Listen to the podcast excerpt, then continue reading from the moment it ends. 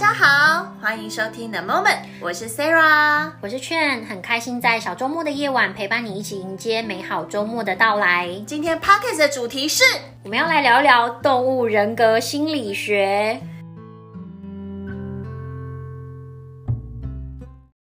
这个主题我超有兴趣的，你超嗨。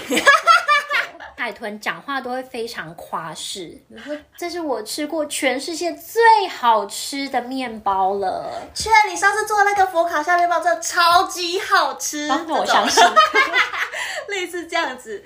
哎，可是我想要讲一下，为什么我真的很有兴趣？因为我就是一个心理测验呐、什么塔罗的那种测验，我都觉得很有趣的一个人。但我老公就是对这种测验超级无感。然后呢，有一次呢，我们就是因为呢朋友的介绍，然后想说，哎，有一个一天的讲座，我们两个测出来的属性，然后我们就拿着这份报告去上了那那个一天的讲座。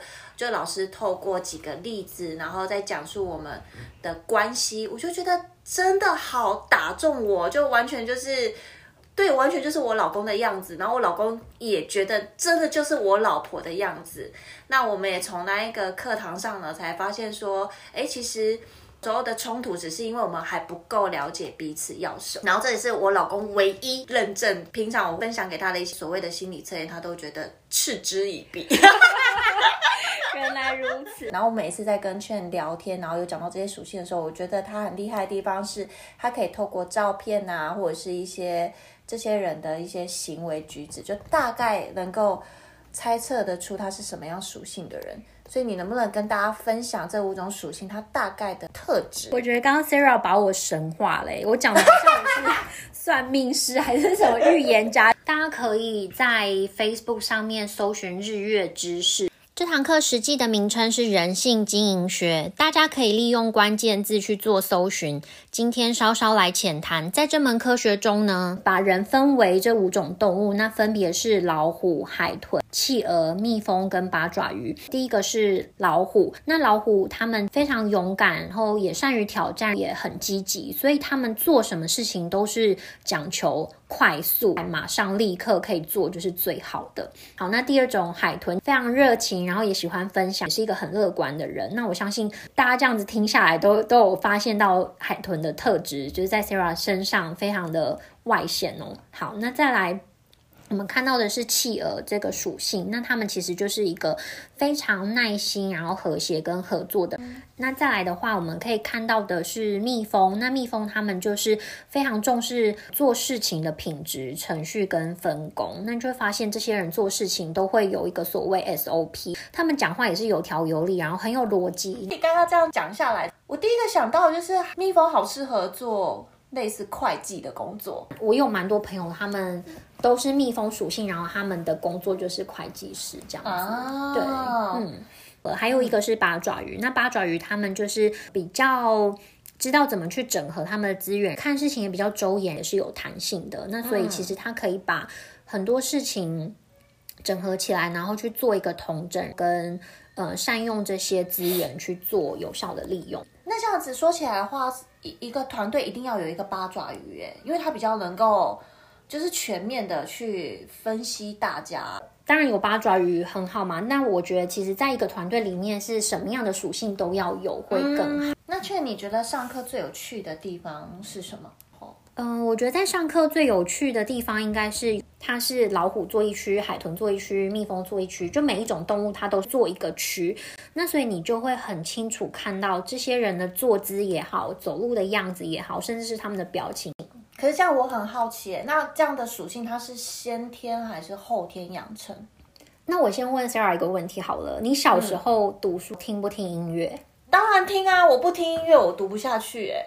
而且我跟你分析，而且我跟你分享哦，我如果读，我最有我最有印象就是，比如说我读国文这种就中文类的，我要听那种英文歌，跟跟中文是不同语言的，就对了。那如果我今天在读英文的时候，因为我可能会跟着唱嘛，所以我必须要听中文歌这种。嗯、但是只要它的语言是不交叠在一起的，我是可以，我反而很能够这样子读书，而且比较读得下去。那如果叫你不要听音乐呢？我会死掉。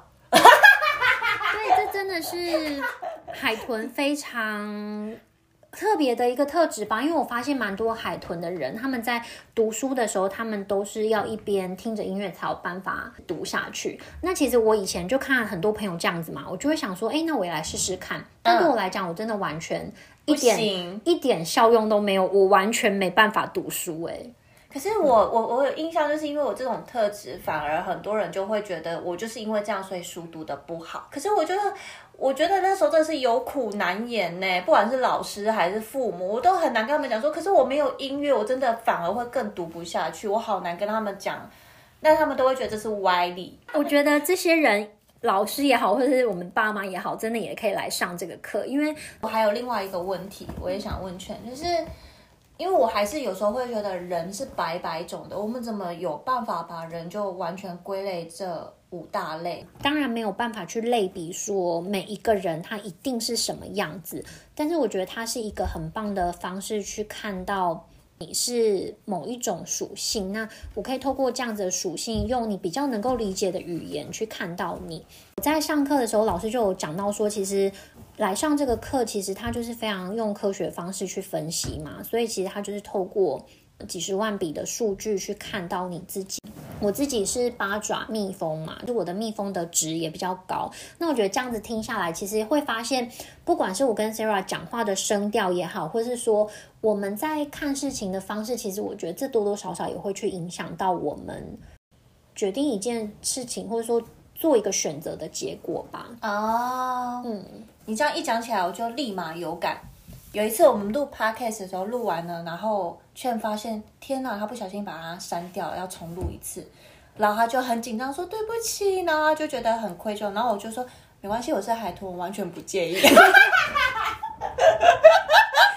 当下真的觉得好伤心呢。可是对蜜蜂来讲，这是一个很，这是一个失误，就是天大的失误，这样吗？对对，太有趣了。那你下次上课带我一起去好了。好，我们一起去上课。就是我自己本身个人的小小分享啦，因为我跟 Sarah 的工作都是要跟很多的人做接触，那其实它并不只是用在工作上，其实。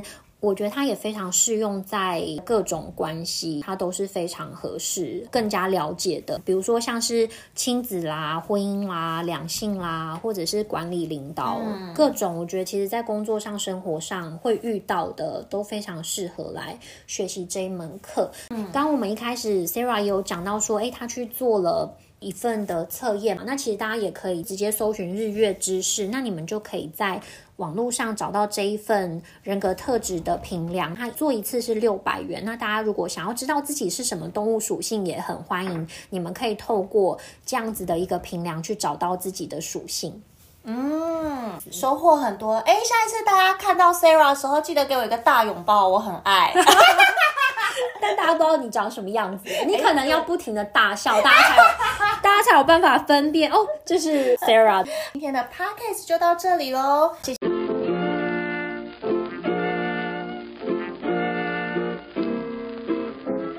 谢谢大家收听。如果喜欢我们的 Podcast，欢迎按下订阅键，也可以分享给你的亲朋好友。期待下周五与您线上再相会。如果有什么大家想听的话题，也欢迎你留言给我们哦。拜拜，拜拜。